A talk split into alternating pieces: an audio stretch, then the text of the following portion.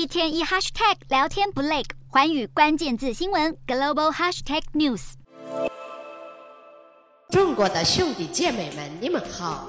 我是俄罗斯娜娜。这位抖音网红俄罗斯娜娜自称是爱中国的俄罗斯人，最早从二零二一年三月开始拍摄抖音影片，至今吸引超过一百九十万名粉丝追踪。除了用不流利的中文对镜头讲话，有时还会高歌一曲。只不过她最后还是被揭穿，其实是中国河北人，使用滤镜假冒身份。俄罗斯娜娜的账号在去年四月遭抖音安全中心公告将无限期封禁，但这依然没有消减中国的抖音乱象。除了假扮俄罗斯美女外，还有中国人装成在乌克兰前线作战的俄国士兵。这名蓄着络腮胡和大光头的网红名叫保尔柯察铁，拥有近四十万的粉丝。他经常在抖音上分享俄国围剿美军的英勇事迹。只不过这段影片被中国网友踢爆，背景明明就在河南洛阳的发电厂。先前也有网友发现，保尔的口音似乎有点像中国方言。账号的 IP 位置更显示在河南，只是用滤镜和 AI 换脸假冒外国人。随后，保尔的账号也在近日被抖音无限期封禁。